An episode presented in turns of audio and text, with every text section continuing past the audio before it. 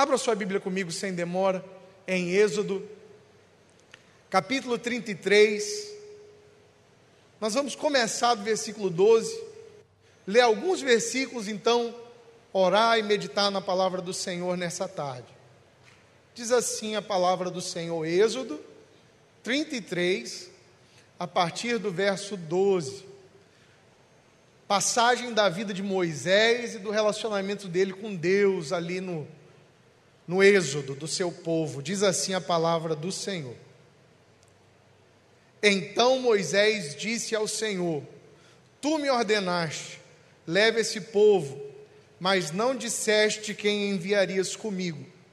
Declaraste: Eu o conheço pelo nome e me agrado de você.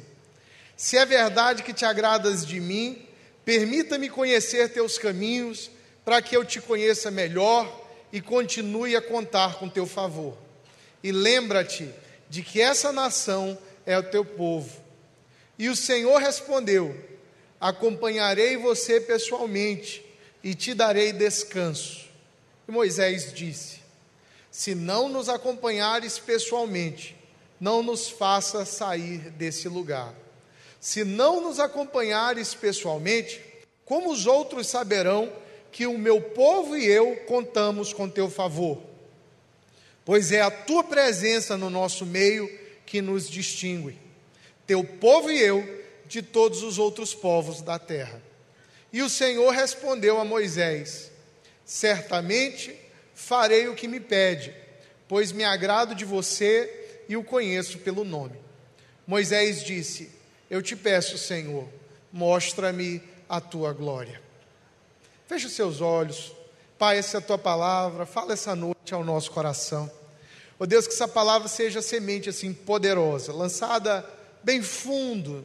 Oh Deus, que ela cresça e frutifique, Senhor, nos ajudando a cada dia ser mais parecido com Jesus. É o que nós te pedimos nessa tarde, no nome dele nós oramos, em nome de Jesus. Quem crê diz: Glória a Deus. É muito fácil, meu irmão, depois de um tempo de crente. Se você tem dois anos, cinco anos, ou até como eu, cresceu na igreja, é muito fácil desanimar. É muito fácil esfriar o coração e deixar, às vezes sem perceber, de buscar a Deus. Todo mundo aqui tem um monte de atividade. São professores, vendedores, médicos, advogados, gente de todo tipo de profissão, você que tem quatro filhos e cuida de casa e trabalha demais no cuidado das crianças e do lar. As ocupações vão nos distraindo e é muito simples perder a fome e a sede de Deus. É muito fácil nos tornarmos crentes carnais. O que é o crente carnal? É alguém que crê em Jesus Cristo, que conhece a palavra, mas não vive dominado pelo Espírito de Deus. Não, vive dominado pela carne. A Bíblia diz pela concupiscência da carne, a concupiscência dos olhos, a soberba da vida. Vive dominado por suas paixões. E a gente vê isso acontecer com muita gente boa. Gente que ama Jesus, mas já não vive uma vida no espírito, já não vive incendiado, já não tem mais fome e sede por Deus, já não diz como Moisés disse: Senhor, se o Senhor não for comigo, não me faça sair desse lugar. Não, porque esfriou, já sai do lugar e já faz um monte de coisa sem Deus. É muito fácil viver uma vida religiosa esvaziada do fogo e da presença de Deus. Muito cedo na minha vida, eu comecei a estudar a experiência de outros crentes em avivamento. Até porque essa igreja aqui foi visitada nos anos 90, por volta de 1996, nós recebemos um casal de missionários americanos, chamado Dan Duke e Marty Duke, a esposa dele. Eles vieram com uma grande equipe. E essa igreja é muito simples, a igreja pobre, irmãos. Essa igreja nasceu em um lugar improvável, nesse canto do Angelim, que não era bonito assim, que não tinha essa avenida aí na frente arrumada e que não tinha shopping perto, nem coisa nenhuma. Isso aqui era um lixão a céu aberto.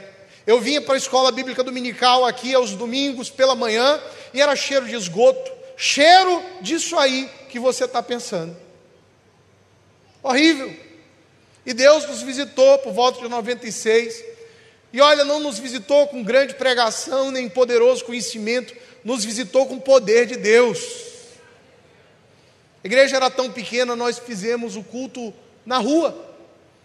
E era todo mundo chorando, as pessoas tocadas por Deus. E é nesse momento que eu começo a ler e a me interessar por esses, esses eventos históricos de visitação do Senhor.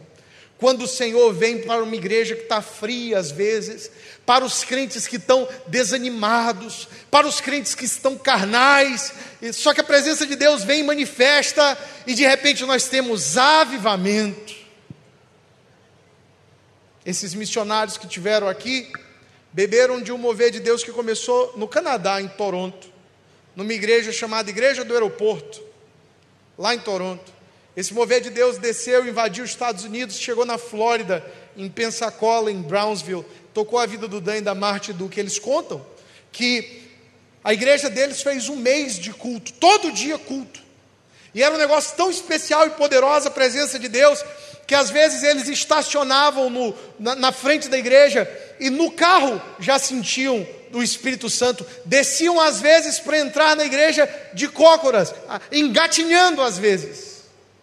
Tiveram que tirar as crianças do colégio. Eles foram salvos lá nesse avivamento. E aí vieram e trouxeram. E, e aqui foi uma loucura. Porque nós éramos uma igreja pequena, pobre e muito tradicional e conservadora, e agora nós estávamos recebendo uma visitação do Espírito Santo. Muita gente desanimado mais uma vez tinha fome. Muita gente fria mais uma vez tinha sede, queria Deus. Começava a pedir, como nós temos que pedir sempre: Senhor, mostra-me a tua glória. Senhor, eu quero a tua glória. Eu lembro de dias aqui em que nós fechávamos a igreja com gente dentro, porque as pessoas não queriam ir embora. Dias aqui, eu lembro, ninguém me contou, eu vi, do irmão dando uma ré numa pampa aqui no pátio lateral. Você lembra da pampa? Quem lembra da pampa, levanta a mão. Tudo velho. Dando uma ré numa pampa.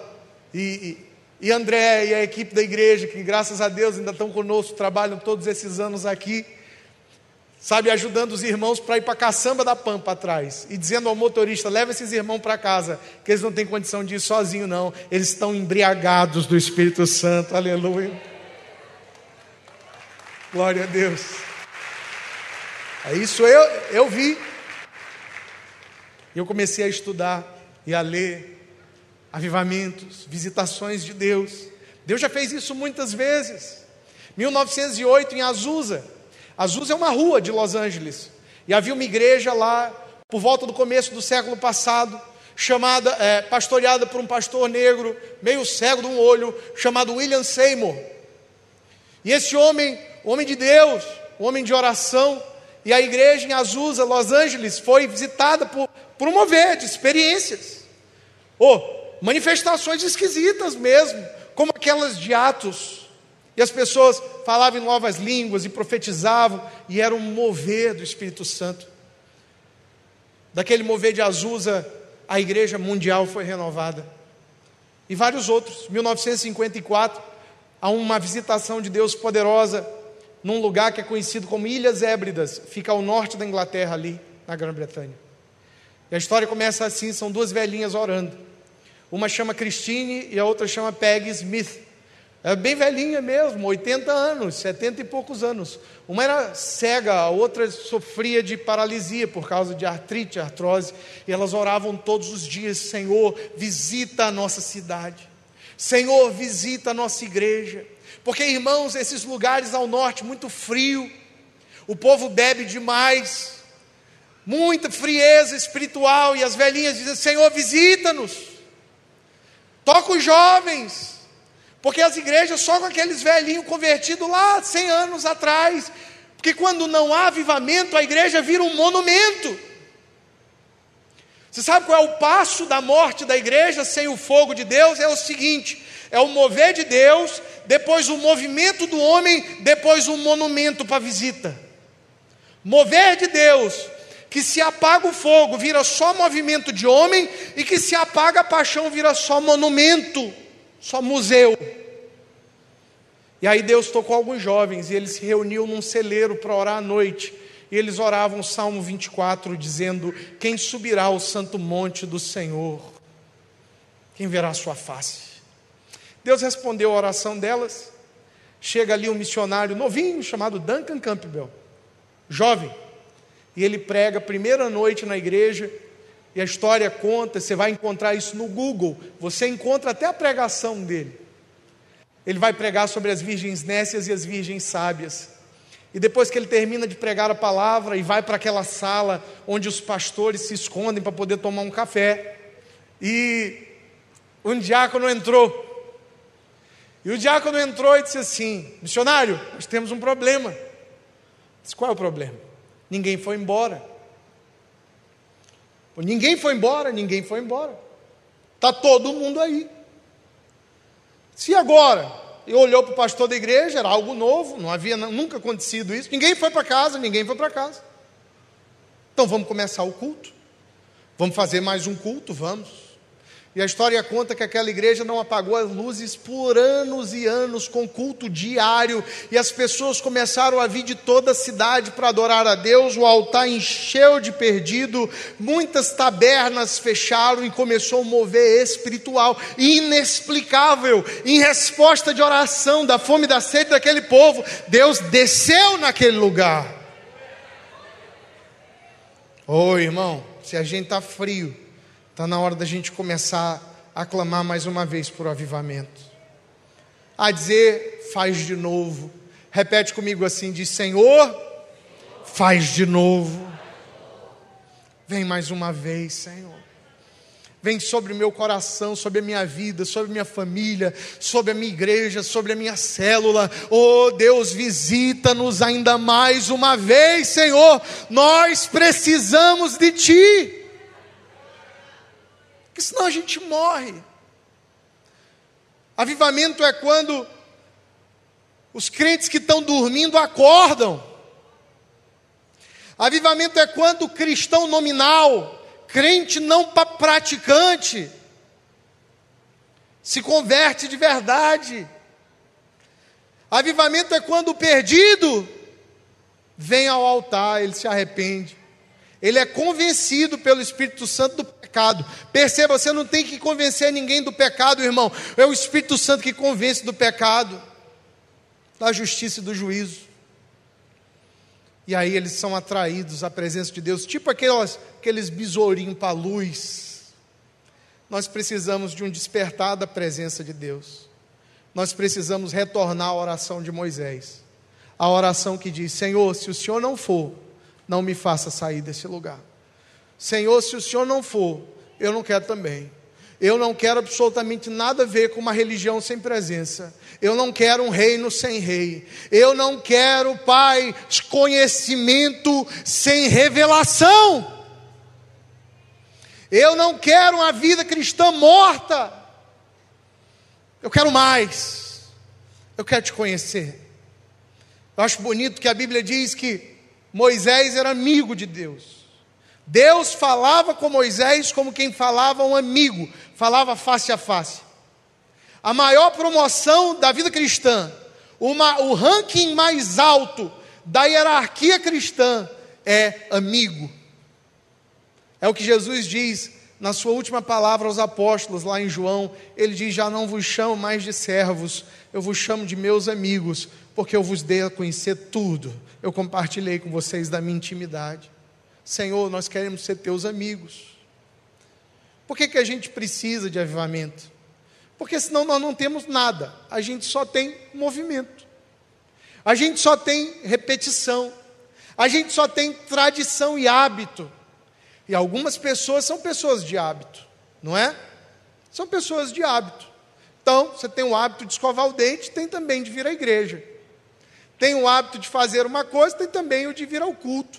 E aí vira uma repetição.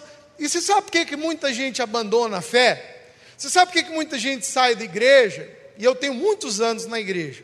Só essa aqui, 30 anos eu estou aqui, né? Se chegasse 30 anos atrás, você ia me ver correndo e bagunçando a igreja aqui. Eu estou aqui há muitos anos e eu já vi muita gente chegando e indo embora. Você sabe por quê? Porque tem muita gente que adota o estilo de vida ou a religião, mas não, não acessa a presença de Deus, não acessa a intimidade de Deus, não quer conhecer mais do Senhor. A gente precisa muito de avivamento, porque senão nós vamos começar a adorar os bezerros de ouro. O contexto da passagem de Êxodo 33 é esse. No capítulo anterior, capítulo 32, você vai ver Moisés descendo o monte, onde estava com Deus. E ao descer do monte, ele encontra o povo, o povo, povo rebelde, ou povo difícil. E não era só naquela época, não, é até hoje. Ele encontra o povo adorando bezerro de ouro. Foi só Moisés se ausentar uns dias, o povo já adotou um ídolo, um culto estranho. E aí Deus se zanga. A Bíblia diz que Deus se chateia, Deus se ira e indigna contra eles. E você sabe, se você é um crente que não está em avivamento, cheio de fome, cheio de sede por Deus, eventualmente você vai encontrar outra coisa para adorar. Pode ser um ídolo político, pode ser um time de futebol, pode ser um filho que pode virar um Deus na sua vida, pode ser o trabalho, pode ser Tanta coisa. O status, o sucesso. É. Você vai buscar uma outra experiência religiosa. Porque você não está adorando a Deus, em intimidade com Deus, você vai buscar outras experiências religiosas que preencham a tua alma. Não existe isso, pastor. É claro que existe. Você já foi em comício? É uma experiência religiosa. É quase uma experiência religiosa. Tem gente que emociona. Você já foi num jogo de futebol? Eu já. Eu tive uma lição. Eu nunca havia ido num jogo de futebol. Nunca tinha tido essa experiência. Eu sou flamenguista desde criança. E eu gosto, eu sou um garoto dos anos 80, a gente ainda tinha memória do Zico ali, todo mundo lá em casa é flamenguista, menos Fred, porque ele é sempre diferente. Tem sempre um que é sempre diferente. Bem, lá em casa todo mundo é flamenguista, até Paola. Paola me lembra dos jogos. E bem, eu estava no Rio de Janeiro visitando o meu mentor, um dos meus mentores mais queridos, e levei a tiracolo, na época com poucos meses de convertido, o pastor André Neves. Ele estava de manhã hoje, quando eu preguei, ele ouviu. Estava recém-convertido, e eu, foi eu, ele, pastor Fred, uma turma para o Rio para poder estar tá lá na casa do Mark, ouvir a palavra e estar tá na comunhão. Bem, era uma quarta-feira. Quarta-feira, Rio de Janeiro, ia ser a apresentação do Ronaldinho Gaúcho. Lembra quando o Ronaldinho Gaúcho foi jogar no Flamengo? E aí, as irmãs estão dizendo quem, né? Mas você que é homem sabe. E aí, eu lembro que pastor André, na época, não era nem pastor nem nada, disse assim: vamos no Flamengo. O Ronaldinho Gaúcho vai ser apresentado hoje. Disse, vamos não, senhor. Vamos para o shopping, vamos fazer outra coisa, ficar em casa. Não, vamos no Flamengo, vai ser maravilhoso. Disse, amém. Qual que é o horário? Quarta-feira, quatro horas da tarde, ele está lá. disse, vamos embora. Saímos, chegamos bem cedo, duas horas a gente já estava lá na Gávea e entramos. Era no campo de futebol da Gávea. Fomos enchendo o campo, enchendo o campo. Irmão, sol quente tinindo, irmão, e o povo entrando, o povo entrando, o povo entrando, gente, gente, gente, gente chegando. O campo de futebol encheu que a gente já estava apertado. Queria comprar uma água, o cara passou com um monte de garrafinha d'água num saco de lixo preto. Eu disse, me dá uma água, ele 15 reais a água. Isso 10 anos atrás. Eu disse que vai roubar outro. Ele disse, então vai comprar lá fora. Não dava para sair. E Bandeirão, irmão, Bandeirão do Zico, Bandeirão, duas horas da tarde, duas e meia da tarde, Bandeirão. E o estádio lotado, lotado, que não dava gente. E o povo chorando do meu lado, a galera gritando e pulando. E eu tendo que pular junto, que a multidão te leva, ela te carrega. E o pessoal, e dale, dale, dale, oh. E dale, dale, dale, oh. Mengão do meu coração. Você conhece?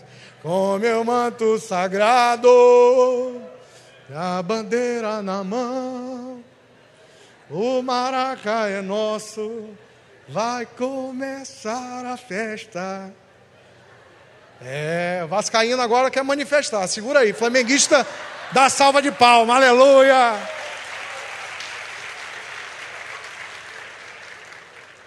Irmão, o povo é emocionado, irmão. Ninguém, só o sol quente e a gente pulando. Nisso, um vascaíno perturbado, num dos prédios ao redor, ali da Gávea, lá de cima do apartamento dele, desfraudou uma bandeira do Vasco. Nome de Jesus. Eu olhei, alguém olhou, nesse momento, em uníssono, toda a torcida, vinte e poucas mil pessoas viraram para o prédio e xingaram a mãe daquele vascaíno até não poder mais. Quatro horas da tarde, quatro e quinze, o Ronaldinho Gaúcho subiu na arquibancada, onde havia um palco, entrou, foi aclamado, pegou o microfone, disse: Boa tarde, Rio de Janeiro, boa tarde, Flamengo. Chutou uma bola, fez assim e foi embora.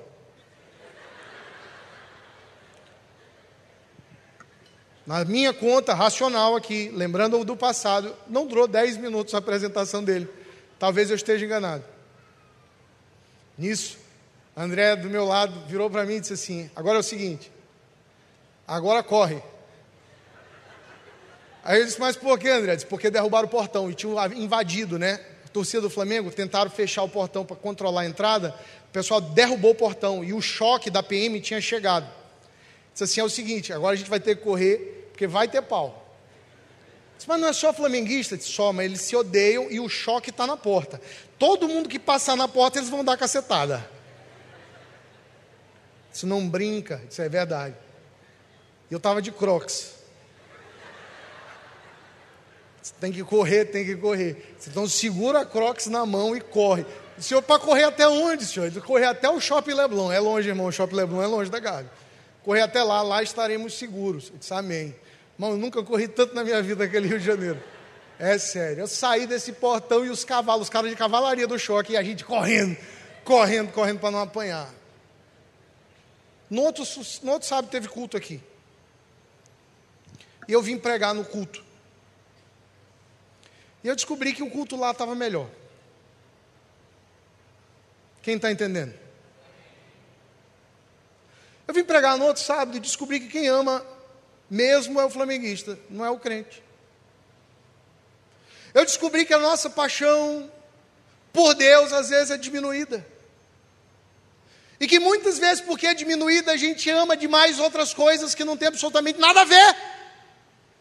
Absolutamente nada a ver. Nós colocamos um monte de empecilhos e de dificuldades que não revelam a verdade, só revelam a nossa frieza. Só revelam o tanto que a gente está desviado da verdadeira adoração do fogo do Espírito Santo. Moisés encontrou o povo adorando bezerros de ouro.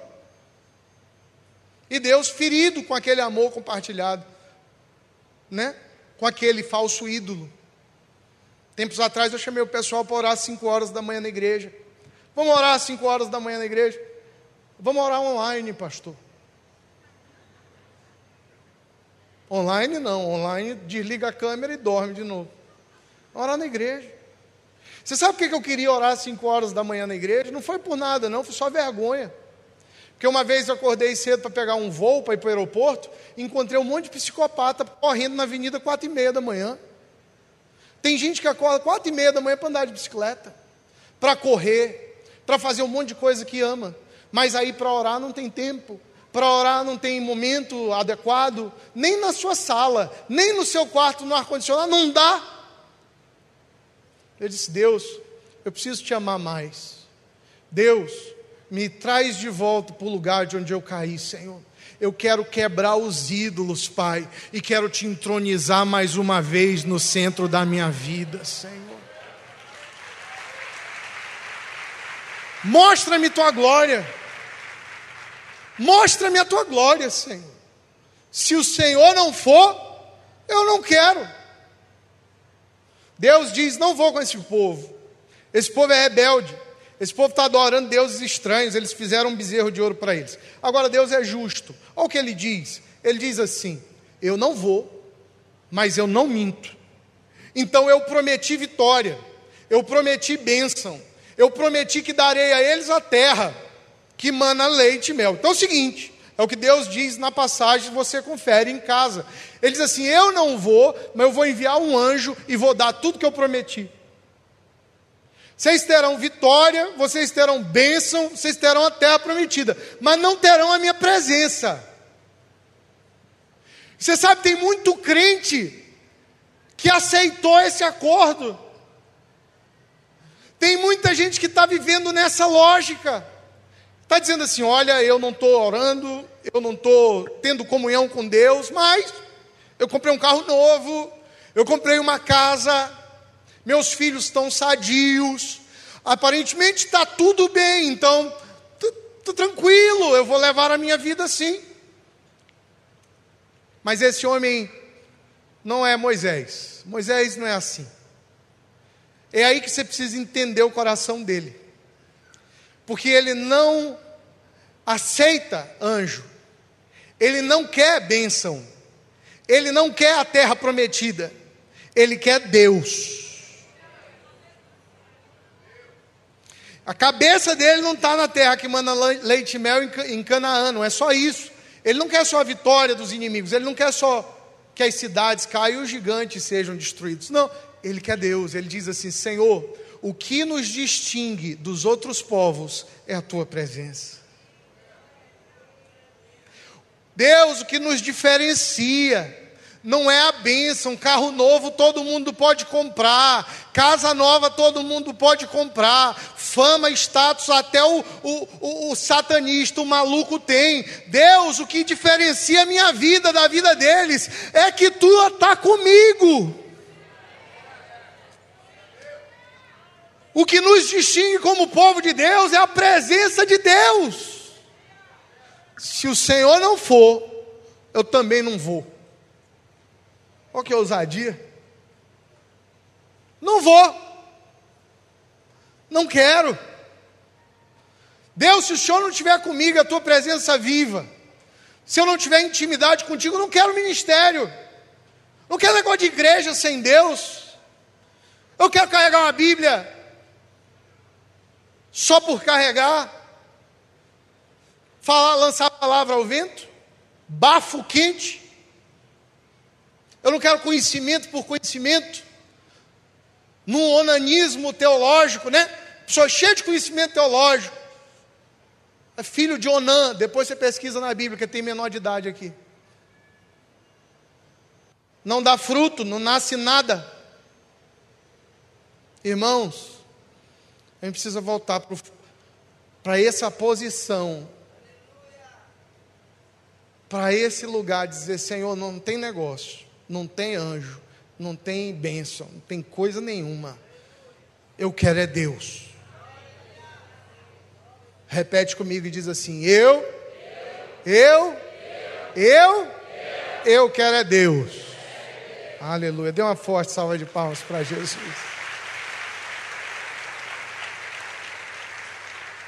Deus. Eu quero ser amigo de Deus.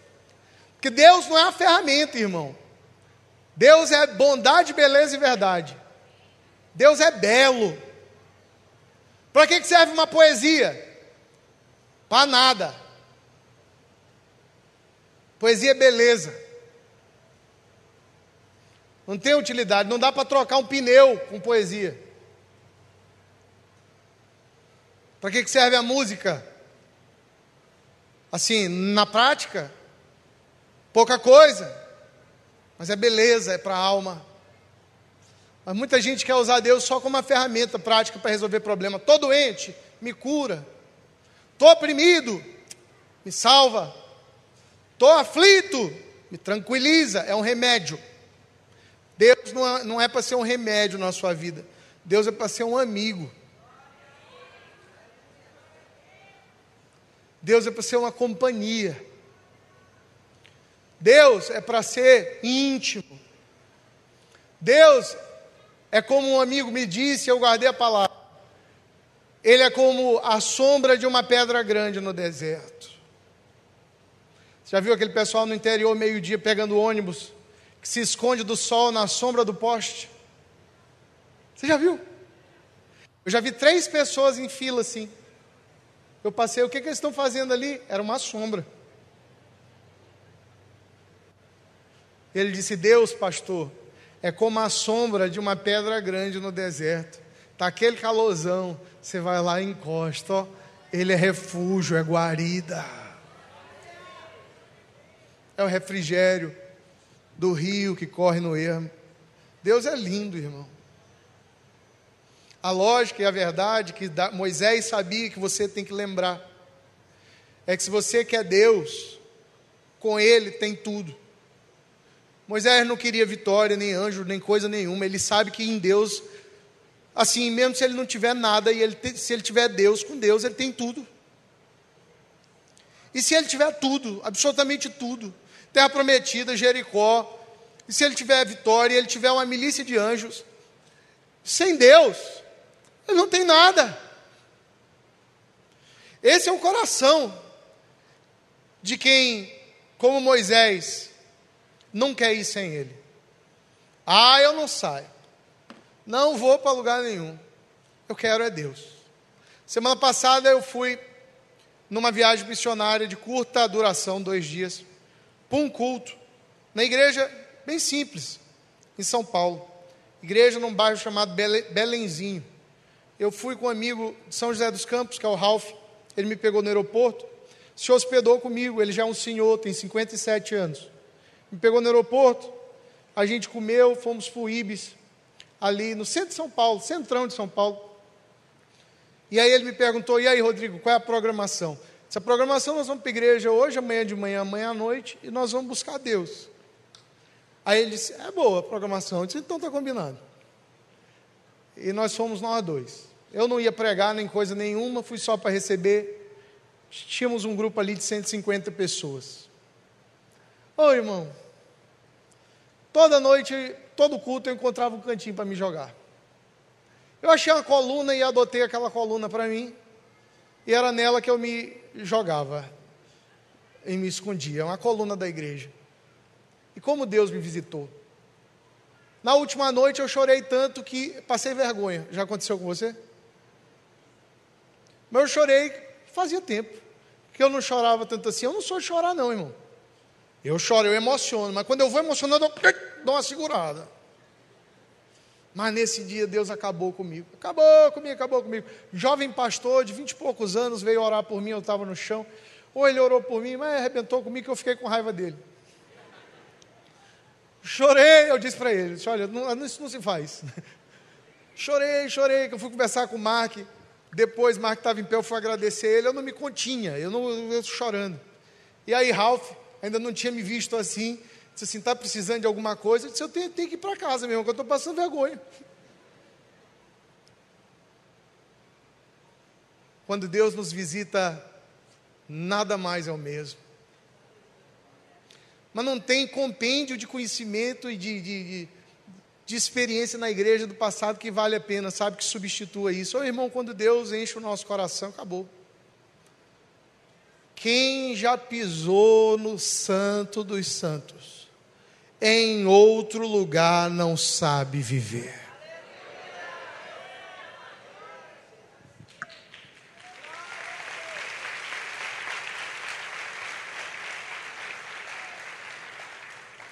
Eu quero te perguntar quando real tem sido Deus na sua vida.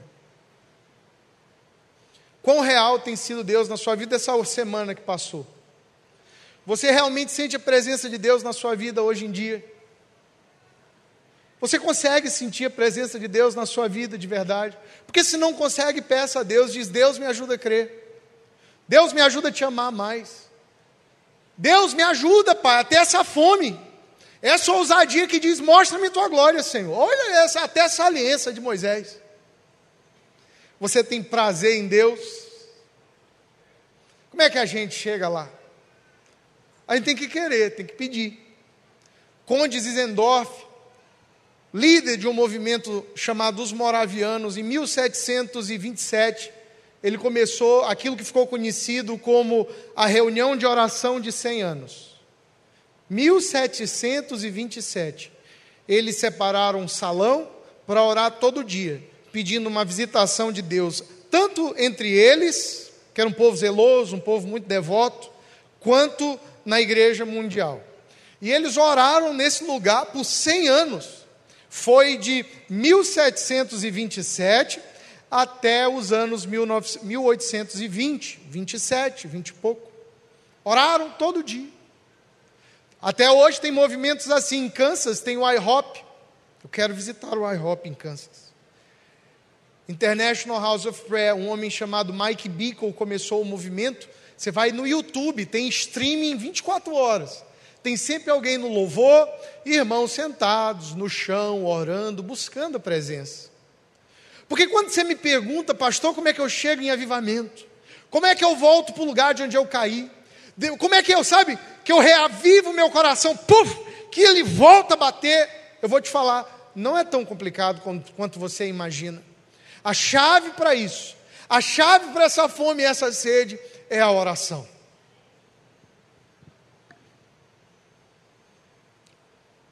E talvez porque é tão simples a gente não faça.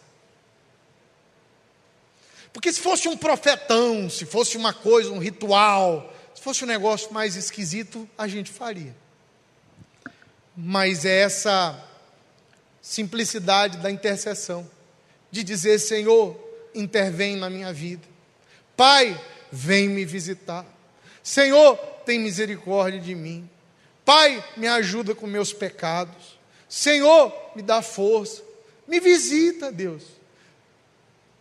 Às vezes uma oração até indignada, Deus responde: Senhor, se tu és real e verdadeiro, como o pastor Rodrigo prega, me visita. Se tu existe, eu te desafio, vem lutar comigo. Lembra de Jacó? Jacó agarrou o anjo e disse: Não sairás daqui enquanto não me abençoares. Nós precisamos de gente ousada assim. Senhor, rasga o céu e desce. Visita, Deus. Eu quero ser um crente mais ou menos, não. Eu quero ser um crente de verdade. Eu quero ser um homem apaixonado. Eu quero ser teu amigo. Esse avivamento pessoal, ele vai invadir a sua casa vai afetar sua esposa, vai afetar seus filhos, seu marido, seus amigos, vai afetar tudo. Aqui, irmão, eu lembro de gente caída aí no chão, nesse asfalto da esquina.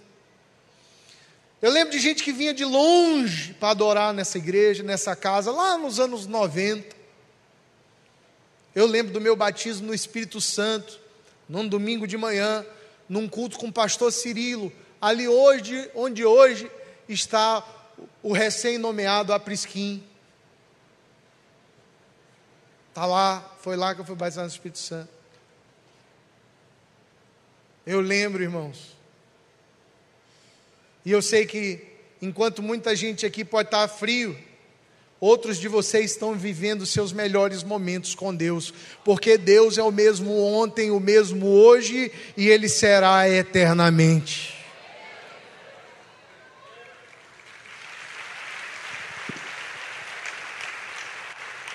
A diferença não está em Deus, está no nosso momento.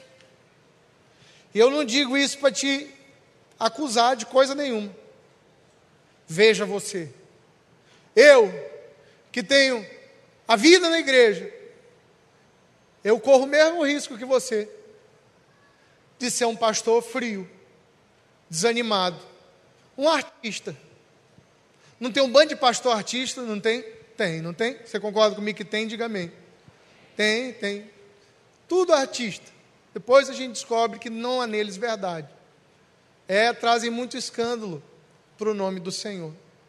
É muito fácil virar um pastor artista, ou, ou um crente artista, ou uma pessoa que fala do que não vive. Eu corro o mesmo risco que você. E às vezes, eu preciso escolher uma coluna também, bater minha cabeça lá e dizer: Deus, se o senhor não for, eu não vou, não. Deus sem ti não dá. Deus, eu não quero saber de nada que não te envolva. Eu não quero ir para lugar nenhum sozinho. Ô oh Deus, eu quero andar contigo, Senhor. Contigo ninguém anda sozinho, Pai. É, irmão. Eu quero orar por você nessa noite. Uma oração de avivamento. Se tivesse um desfibrilador, você conhece? Aquele aparelho que se usa para infartos de coração, não é? Você coloca no peito e dá um choque. Tum! Forma ousada, podia pedir: oh Deus, manda uns anjos com uns aparelhos desse aí. Ou mesmo a gente podia ter pedido para a diaconia comprar uns cinco.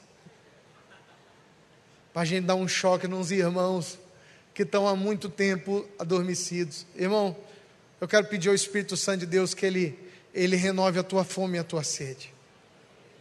Deus não faz acepção de pessoas. Seja você quem for nessa noite, tenha feito o que tiver feito, seja quem for a sua família, sua condição social, seja qual for o seu passado, não importa. Deus não faz acepção de pessoas. Se você clamar pelo nome do Senhor, você será visitado por Ele. É.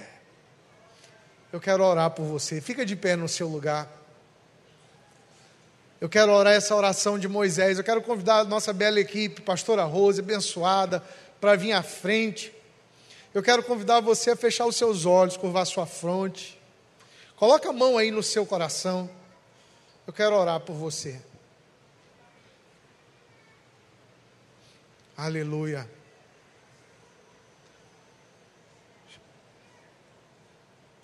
Avivamento não acabou, não. Porque o avivamento não para. Avivamento é um fluxo contínuo que caminha na história do homem. São os homens que saem do avivamento. Mas tem sempre alguém em avivamento. Tem sempre alguém experimentando um despertar. Eu, a minha experiência, eu vou te dizer, é que eu, na minha vida, já vivi é, muitos momentos de avivamento. Sabe, temporadas de caça a Deus. Dizer, Senhor, eu estou te buscando. Outros momentos a gente esfria e desanima, mas a gente não desiste e volta, volta a essa busca. Eu quero orar por ti. Fecha seus olhos aí. Pai, eu te peço, Senhor, por cada homem e mulher, Senhor, jovem, moça e rapaz aqui nessa noite. Ô Senhor, eu não sei qual é a condição do coração deles, Pai. Eu não sei o que eles têm vivido e passado. Ô Deus, alguns aqui foram deixados de lado, abandonados. Oh Deus, e essas feridas o desanimaram. Outros, Pai, se envolveram em projetos, Senhor. Oh Deus, isso trouxe grande desânimo, Senhor, grande distração. Mas nessa noite, Deus, nós oramos, Pai. Nós declaramos que estamos colocando de novo os nossos olhos em Ti. Nada mais nos satisfaz, Senhor. Nós já experimentamos de muitas coisas, mas nada mais nos satisfaz nós colocamos, Senhor, mais uma vez, os nossos olhos em Ti. E nós te pedimos, Senhor, dá-nos fome, dá-nos sede, dá-nos fome, dá-nos sede, Senhor, dá-nos fome, dá-nos sede, Pai. Ó oh Deus, nós como Moisés declaramos: se o Senhor não for conosco, não nos faça sair desse lugar. Eu não sei qual é a condição do seu coração. Mas se você quer votar ao Senhor hoje à noite, uma nova temporada de busca, uma nova temporada de consagração, eu quero te convidar a sair do seu lugar e vir se ajoelhar comigo aqui na frente, a encher esse altar nessa noite. Pode vir, pode vir, pode vir. Talvez você está um pouco desanimado, sabe que está. Pode vir à frente, se ajoelha aqui e vota ao Senhor o começo de uma nova temporada de busca. Aleluia.